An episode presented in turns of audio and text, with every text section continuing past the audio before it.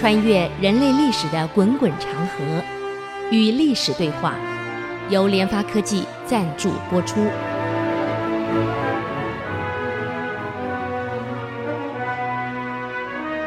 这里是 IC 之音组合广播 FM 九七点五，我是刘灿良。现在各位继续我们的历史对话。那么上礼拜谈到这个柳宗元，哎，今天我们谈谈唐宪宗时代的这个牛李党争，是始于宪宗。我们读历史的时候啊，都知道，哎呀，唐朝很严重，牛李党争，牛李党争到底怎么形成的？嗯，在唐朝这是一个很重要的事情。可是他这个党争啊，我们要要清楚啊，当时党争跟现在什么国民党、民进党党争是不一样的，啊，他只是在中央在朝堂上，在政见上、治国理念上有出入，但不管怎么争，他道德底线是在的，不是置对方于死地，只是让你呢离开中央到地方当官，我赢了我回来主政，你到地方，啊，我输了我到地方，你来中央。这治国理念不一样，但两者还有共同的敌人——宦官，这很有意思啊。所以基本上他们这个跟我们现在这个这个蓝绿党真是有有点出入啊。他底线还是在，那么真正的引起的人呢，是唐宪宗元和四年（八零九年）的时候，因为科举制度啊要举行一个对策，就是政府提出。一些问题出来，你们呢来应对，怎么解决？叫考对策啊！我现在告诉你啦，我们现在台湾要拼经济，现在经济哎呀成长太低了，老百姓生活坦白讲，这多少年没加薪了。好，台湾要拼经济，我们要怎么拼？哎，对策，大家提政策啊！现在这个韩国也选上市长了，好，你也要拼经济吗？这拼经济你不能选几张口号啊！当口号很容易啊！哎呀，我要拼经济啊，我要改革啊，讲了半天，等到一执政，啥也做不了了。嗯，啥也不能做。哎，我要无核化，哎，可以，你可以无核化呀。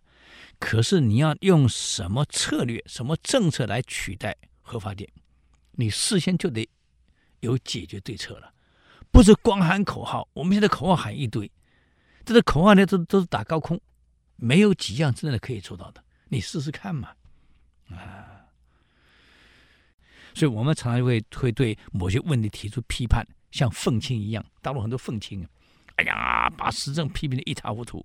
可以，你可以批评，可是批评的过程当中，你有没有解决方案呢？能够解决问题呢？你的方案是不是比现在更好呢？如果不是，那有什么用？你光骂有啥用？你要有方案呢，提出来啊。我要的是你能帮我解决问题，我不是要你批评我跟创造问题，制造问题有啥用？没有意义嘛！要能解决问题才有用啊！啊，所以每次选完了，我就我不管你喊什么口号，你能做得到吗？选举口号随你喊，可问题是你能不能做得到啊？所以这才是重点啊！做不到，老百姓有时候他不够理性，他不会去想这个这个候选人讲出来的话。到底是打高空还是真实可行？啊，真实不可行，你喊有啥用？啊，你看喊独立喊了多少年了？你敢吗？你又不敢，就拿来当别人骗选票的口号，被人打高空，这种虚空而无无意义的口号，居然很多人会会去相信，会去追随，这是太可笑了。嗯，一样的道理嘛。当时举对策，好吗？你要对策。这个这个制度啊，是当时唐朝呢用来选拔人才的方式之一。那么当时在朝堂上的这个唐这个这个廷试的对策呢，有两个人，一个叫做牛僧孺，一个叫李宗闵，两个人。嗯，其实牛李党争不是这两个人啊，因为李宗闵是牛派的，所以牛派又姓李的，不是没姓李的啊。李派又姓牛的，不是李派都不姓牛，各位。嗯，就在试卷中呢，是极尽所能的讽刺朝政，讥讽朝政。不但讥讽，还提出对策。你这个是考对策嘛？你骂我可以啊，那你的对策是什么？你怎么解决？可以啊，啊、就好像我你说我我我我我高雄现在经济不行了，又老又丑，那可以，你怎么解决？你对事要提出来。他现在已经提出来，他们是在在做了嘛？你要真的要能做到，否则光喊口号。当时你在野的时候可以骂，哎呀，这个马英九如何如何。好，你上来了，是不是把他的缺点都改进了？都做了，嗯。所以只是为了选票而选票，那那是可悲啊，为亡党亡国呀。这两个人，牛声如、李宗明等人，在试卷中极力讥讽、批评。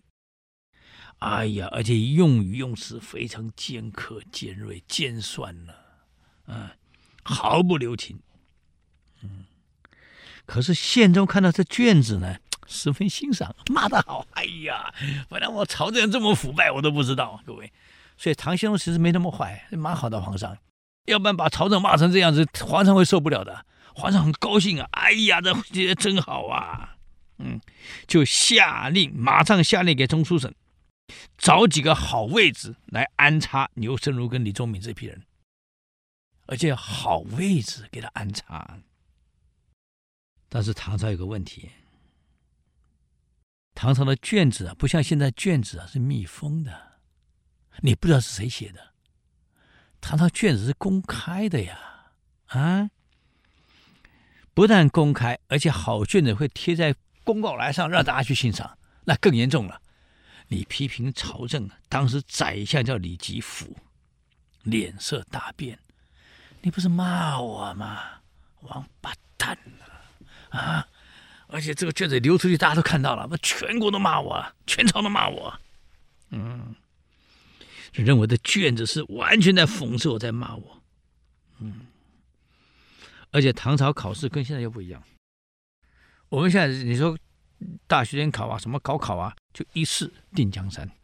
唐朝不是，唐朝除了重要的一笔试以外，还有廷试，还有呢平常的作业啊，平常的作业啊也要交上去，嗯。就平常你写的文章啊，写什么呀？那些都要整理出来，一起入列参考的，不是光我只参考就参考你最后那一章，就好像现在升等教授一样。平常你写发表过多少论文，这些全部算进去的，不是你只有最后一篇送审的那一篇，除了那一篇以外，你发表过多少论文，全部要送上来。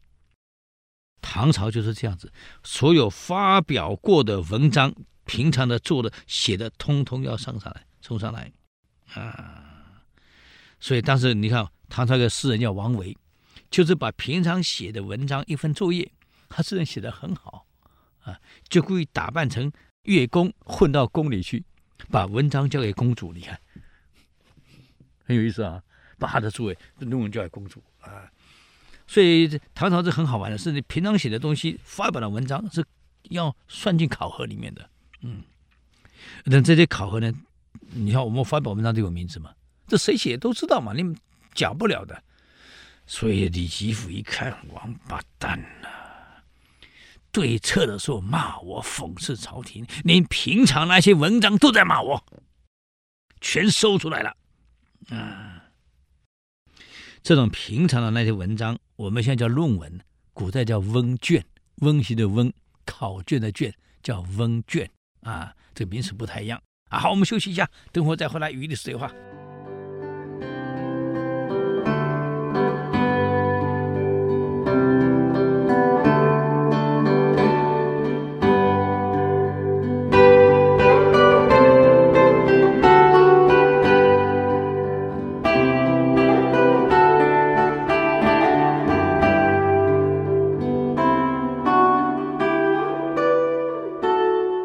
欢迎回来与历史对话，我是刘灿良。哎呀，刚刚讲到这个唐朝呢，平常的论文叫做温卷，廷试呢叫对策啊，那么考试呢是科举的正式的。嗯，我们现在看到很多当时的好文章，唐朝的好文章其实就是当时的很多是温卷，很多是当时朝堂上的对策流传下来的。那卷子既然没有密封，哎呀，李吉甫当然知道啊，可恶啊！就是你，你牛声如跟李宗明这几个小子，年轻小子跟我作对，嗯，一时口气实在难忍啊，嗯，就跑去跟唐宪宗哭诉，这是侮辱朝廷，这是讽刺国家啊！皇上，他连骂你，那你一起骂，你不影射你啊？你看不出来呀？哇哇哇哇的一堆。可是宪宗不管那么多，哎，那文章写得好，对策写得好，我们国家是存在这么多问题，至少人家皇上还能明白，国家确实存在这么多问题需要改进，啊，哎呀，现在我们领导哪里会认为我们有问题？哼，都是别人在骂我们，我们哪里有问题？我们是完美的，各位，既然是完美的，为什么会衰败到这样啊？我八九年第一次去大陆讲学，他们跟我比薪水、比工资，他们很难过，我也难过，差太多了。啊，我们那时候领五万多台币，嗯，不得了，那是一比算一一万多人民币，他们才领几百块钱，一样教授啊。可现在呢，人家已经可以领到。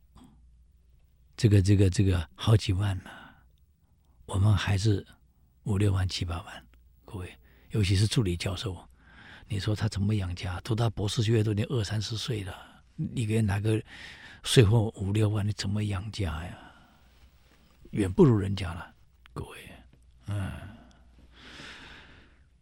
可惜呀，人家这几年一下子追上我们了，我们还在沾沾自喜，以为人家不如我们，还停留在。三十年前，那会害了我们自己。《孙子兵法》讲的对，知己知彼，百战不殆。我们去最大问题是不知彼，对对手搞不清楚，那是很危险的啊。所以他哭诉了半天，你要知道，宪宗还很清楚，国家是存在这个问题，没错。既然有问题，我们就改嘛，有什么好哭诉的？我讲个，给他安排几个好位置给他，所以好位置。就是要有权力，他能够发展他的能力的啊，能力能够实现的，能改革的位置给他。嗯，那没办法呀，李吉甫认了。那么李吉甫儿子呢，叫李德裕，真正的牛李党争是李德裕开始，还不是李吉甫，不是爸爸，是儿子李德裕。嗯，李德裕呢，就想尽办法。把这个李宗闵啊，哎呀，把他贬走，贬到远州去当刺史，啊，所以牛李党争开始了。只要是我李党的，因为以李德裕为首的称为李党，以牛声孺为首称为牛党，所以牛党也有姓李的，像李宗闵不是姓李吗？所以并不是说他以姓来分，而是以这两个人为首的一两个集团。那么两个集团呢，他们的争斗只是把你。贬到地方当官就算了，我不会去要你生命，也不会去没收你财产，他说不会，我就把你贬到地方去当官。我在中央，我推行我的策略，我有我的我我我的看法啊，我有我的治国理念，就这样而已。那么他把李宗闵贬到远州当刺史，李宗闵呢，当时也非常愤怒啊，结成了另外一党攻击李德裕，两个都姓李。所以这牛李党争很有意思，不是以以姓来分啊，本来应该叫双李党争啊，因为这这另外一派呢，真正的真正的主要人物是是李宗闵，可是你用双李党争不好听，就干脆拉他的他的同伙啊牛声孺啊叫牛李党争，其实是双李党争，李宗闵跟李德裕，那么李宗闵跟牛僧孺一伙，历史上为了好分野，就叫牛李。其实是双李，我们现在终于搞清楚了。哎呀，牛李党争，牛李党争是双李党争，李德裕跟李宗闵就干起来了。你好狠，你把我贬走啊！嗯，那么李宗闵也好，牛僧孺也好，啊，李德裕也好，因为两人在朝中都很有声望。为什么有声望？都很有才华，都有能力。你说两个都是大奸贼，没有能力，那算了，都很有能力，而且还算正人君子。德行也很好，所以两边因为都有声望，两边的人马都很很多，所以各勇各的，互相排挤，互相攻击。嗯，曹冲就这样就形成两派了。一派以牛僧如李宗闵为首的，一派以李德裕为首的，啊，那么两派的背景啊，所形成的呢不太一样。牛僧牛派呢，大部分是进士出身，啊，或者是呢已经败落的世家大族。那么这一组人有个特征，因为都是进士出身，而且已经败落的世家大族，啊，的生活行为比较放荡不羁，啊，无所谓，我老是爱怎么样怎么样，比较受到魏晋南北朝清谈的影响，哎，而李派呢，哎，都是这个这个士族为主，都是士族出身的，啊，主张以经学为正宗，啊，注重传统礼教。所以生活举止呢比较严谨，牛派呢就比较接地气。哎，好像有点早期的蓝绿一样，早期的蓝啊都是士族嘛，早期的绿呢都是很多是学者、地方老百姓出来的，接地气的，就类似这样子啊，有点有很很很很像啊，很像嗯。那么因为李派呢都是王亲贵族。所以李派就很瞧不起以进士出身、平民百姓进士出身的牛派，啊，你们都是背景太差了，到中央还得学习各种礼教、各种礼仪，我们不需要，从小耳濡目染都很厉害，啊，所以李派讲了一句话：朝廷的显赫官吏必须要公卿的子弟，为什么？因为这些公卿子弟从小耳濡目染。对朝廷的各种台阁仪范，啊，各种颁行的准则，不教自成，不需要教，从小耳濡目染都已经会了，啊。而这些呢，李派呢，虽虽然没有错，都是老百姓考试上来的，他是有一些人才在，可是登第以后呢？哎呀，各种规矩，各种朝中，各种政治礼仪，要从头教起。等你学会都老啦，有啥子用啊？所以还是用李派比较得体，用牛派呢，哎，可能不太不太适合。嗯，所以李派是很瞧不起牛派的，因为你们是百姓平民科举进身的，我们是王公卿贵族，都是大族呢，啊、都是官二代起来的。嗯。但是进士出身的这些呢，牛派比李派更团结。为什么？出身不好，是自己拼上来的。如果再不团结呢，我们斗不过。哎呀，他们官二代、富二代，我们斗不过人家呀。所以很团结，嗯，相互之间呢也推崇对方。大家都知道，水涨船高，彼此互相推崇啊。他们呢称年长的或者前期的。称为前辈，同学呢叫同年，啊，呃，称主考官呢叫做做主，大家呢变成做主萌生，啊，都是同学，那叫同年，嗯，而且先辈，我们叫学，现在叫学长呢，呃，所以就团结得很好。那么两派呢继续往下怎么衍生呢？我们再休息一下，等会再回来与历史对话。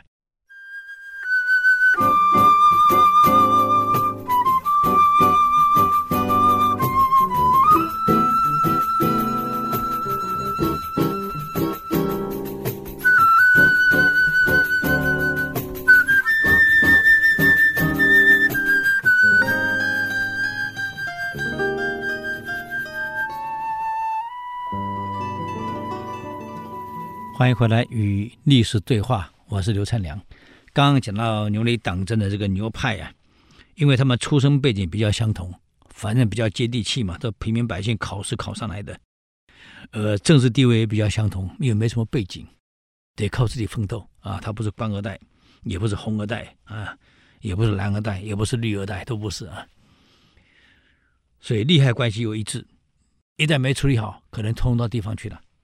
所以能团结一致一体，那么他们牛李党争，我我讲过了，跟我们现在的蓝绿的斗法不太一样。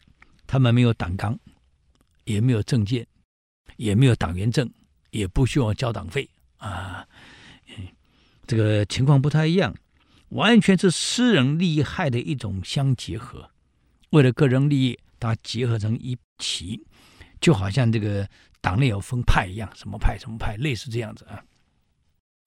不有一点呢，是他们这是壁垒很分明，啊、在主见上处理问题上不一样。我们举个例子，像审理这个藩镇问题，李党呢主张镇压、讨伐、强硬；李党啊啊对藩镇讨伐、强硬，啊、必要把它消灭；而牛党就主张妥协、安抚。啊，我们要妥协，要安抚。对边疆的外族问题呢，李党主张反击、接纳降将。啊，牛党主张呢，呃，不，我们要和平共处。啊，呃，我们退让，能让就让。我们是天府之国，能让就让一点啊，没关系啊，而且不要接受降将，这样会搞成边疆不和。你接受降将了，那对方呢？中央一定打一一一定不高兴嘛？啊啊，这不可以。所以两个观点完全不一样。那么皇上如果主张偏离党，牛党呢就到地方去了；如果新的皇上喜欢牛党，哎，进中央就离党到中央去了，就大家轮嘛，只是这样而已。最后总决还是在皇上的手里。嗯，所以真正的领导还是皇上。呃，中间还有一板一个板块，宦官，宦官会左右皇上到底偏哪一党？哎，这又不太一样了。所以两党他们两个党派的争啊，没有像东汉的党锢之祸这么这么惨，这么惨烈，对置对方于死地。不是，他只是看法不一样。我进中央，你到地方；你进中央，我就到地方。啊，还算君子之争。嗯，没有。赶尽杀绝！哎呀，一定要赶尽杀绝，让对方完全死不复生。呃，没有这样，嗯。所以牛党得势，李党的人就到地方当官；李党得势，牛党的人就到地方当官，就这样而已。他们真的是中央的执政大权。我谁有执政啊？我我在中央，我好推行我的政策啊，我的策略。嗯。哎，我们来看看，随便举个举个例子啊。到了唐文宗。这个这个是太和三年的时候呢，大和三年的时候呢，牛党的这个李宗闵干的宰相。我们刚刚不是讲吗？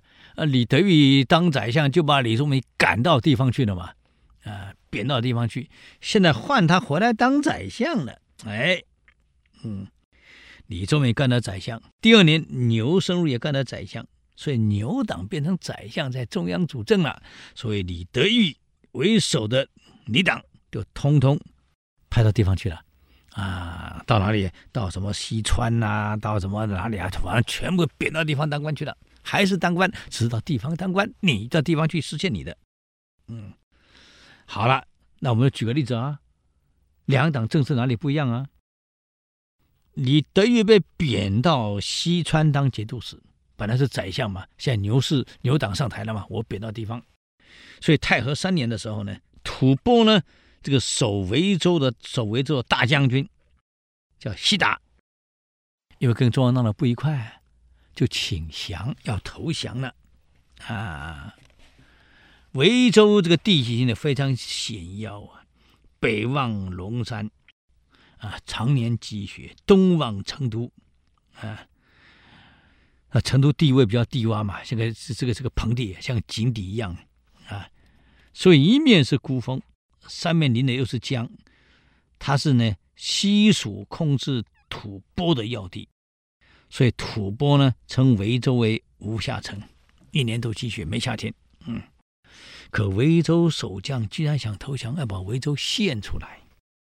那担任西川节度使李德裕高兴的不得了啊，太棒了！这为了国家，立刻马上给中央写信写报告，说了马上可以派三千声枪。啊！烧扼十三桥，击败西戎腹地，一雪我大唐帝国之耻。如果他现降从投降，这个围城就变成我们汉人的地方了。在这里呢，再培训个三千个羌人的部队，直攻吐蕃啊，封他十三桥，啊，击败这个这个吐蕃的这个西戎要地，我们国家呢，当时大唐的耻辱可以雪耻了。可这个报告到了中央以后呢？唐文宗召集百官商议，怎么办？啊，到底让不让维州的这个西达投降？一投降，这个维州呢就并入中国版图。我们以此为进攻西北的根据地啊，这样我大唐的耻辱可以雪耻啦啊，很好啊，很好啊。那么各位想想看，吐蕃在围城这么最重要、最关键的战略要地，里面的老百姓又多啊，里面当然也有汉，有有有这个这个这个。呃，吐蕃人也有这个羌人混杂在一起，他们也希望归顺到唐朝来，老百姓都希望归顺过来，将领也希望归顺过来，有什么不好呢？所以这个李德裕写得很清楚：如果围城能够纳入中国版图，我们往西就控制住了吐蕃的要害，啊，他们想在西进中原，进入成都就不可能了。这是一个非常重要的战略要地，既然。他们要献城投降，一定要接受，而且当地百姓也一心向着大唐，啊，这样呢，我们把这边主百姓呢组建起来，啊，可以守住这一点，让吐蕃无法进窥我汉地。这么重要的战略要地，一定要收。皇上呢就召开会议了，跟牛党呢，我想我们都知道，他们主张是和为贵。那这样一来的话，不是跟吐蕃闹翻了吗？好不容易引来的这个这个这个边疆的和平，可能因此又起战事战端了，所以就不同意了。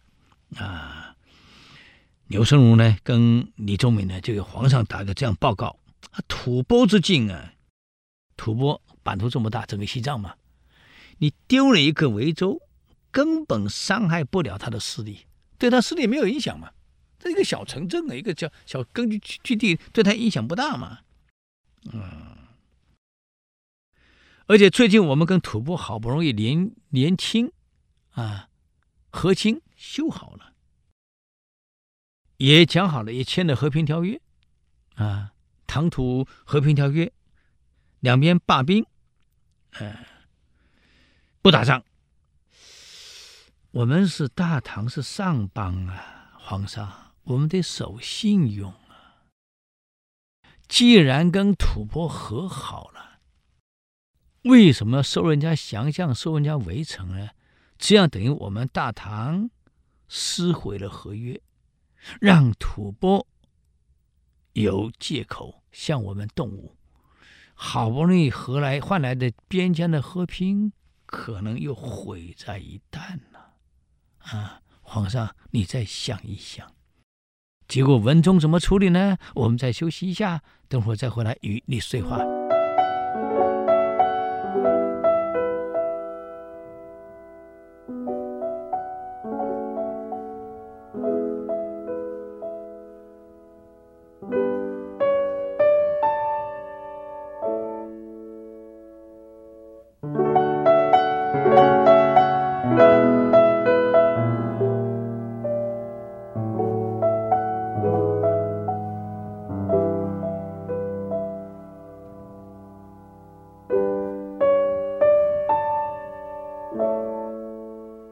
欢迎回来与历史对话，我是刘灿良。刚刚讲到吐蕃的围城守将达这个悉达要投降，李德裕我们都知道，李派是主张纳降、扩张啊，可是牛派主张和平。既然两边都签了合约了，我们为什么去纳人家的降将、收人家土地，然后两边来翻脸，变成我们唐朝是不守信的一边呢？如果吐蕃派使者来质问，我们怎么回答？皇上，这问题我们这个匹夫回答不了了。皇上，您说你要怎么回答？吐蕃派使者来，既然双方签了和平条约，你怎么纳我的降将啊？收我的土地版图，收我的人民，重启边疆的矛盾？你说你怎么回答？唐文宗想一想，哎，各位看官，你们认为该不该收？来，你是唐文宗，现在怎么办？收还是不收？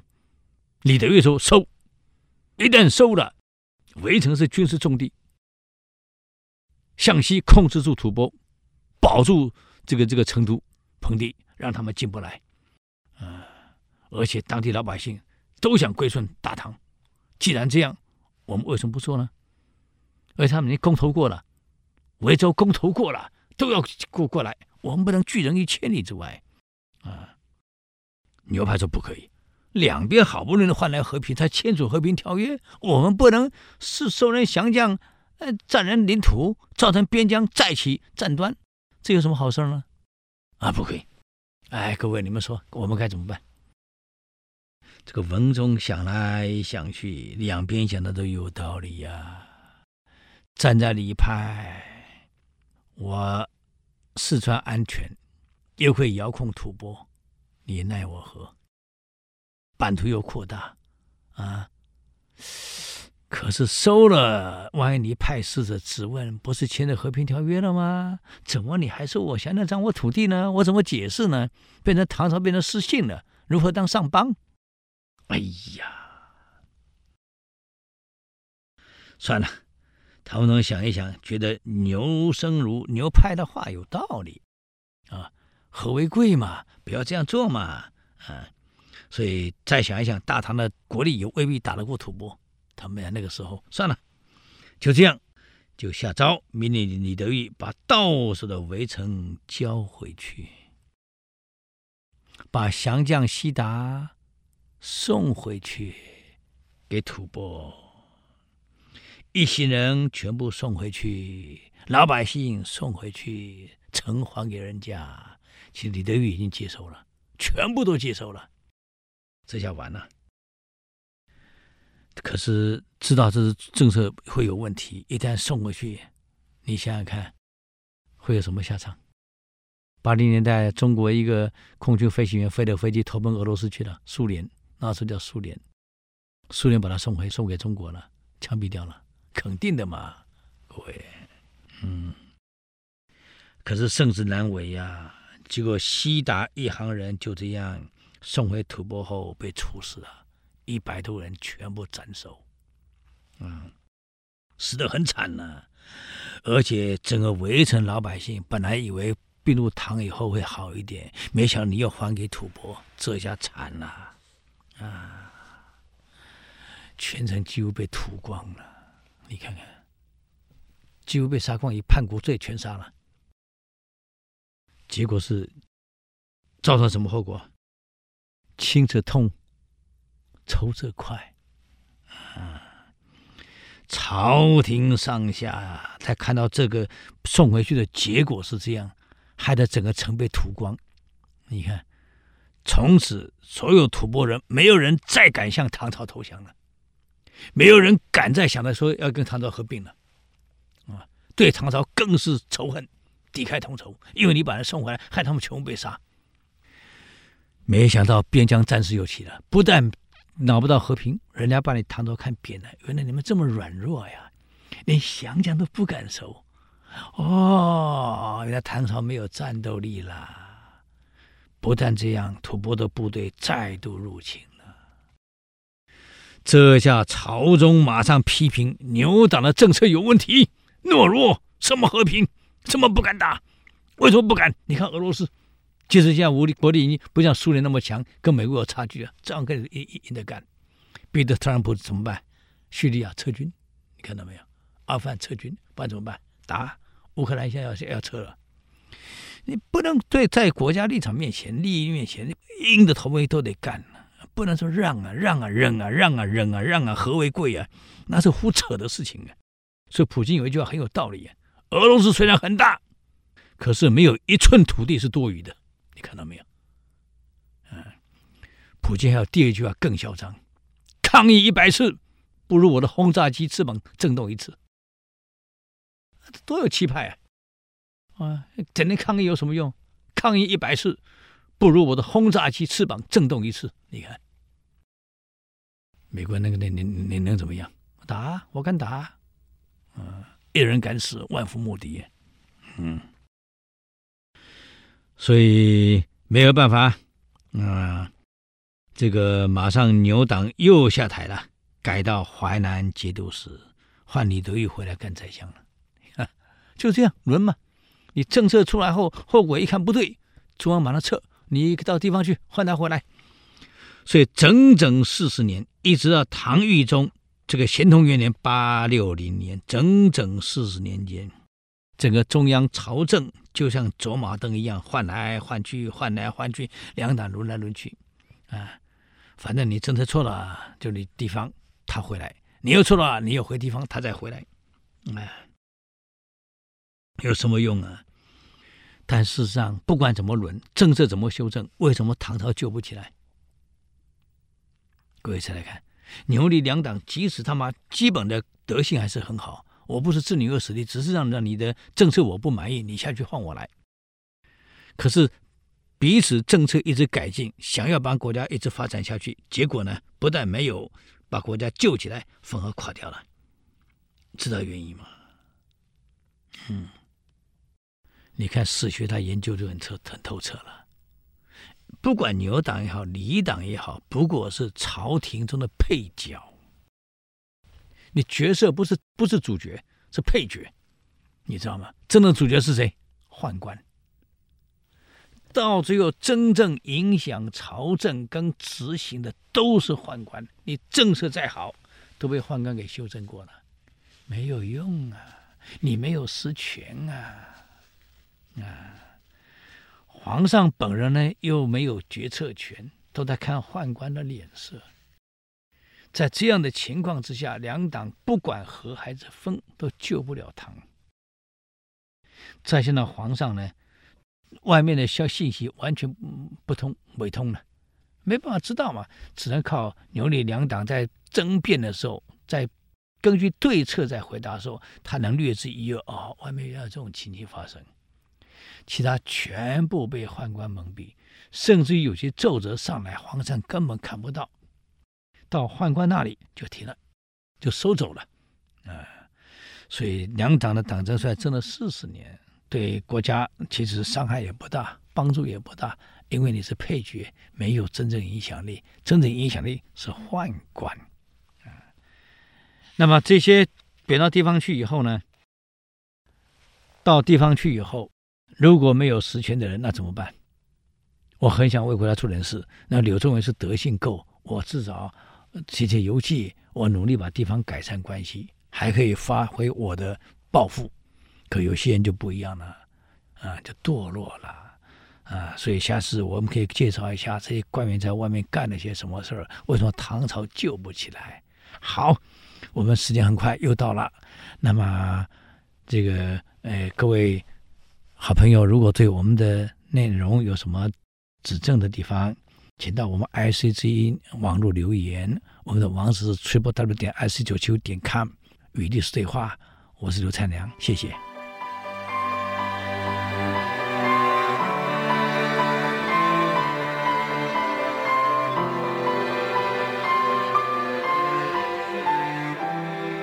以上节目由联发科技赞助播出。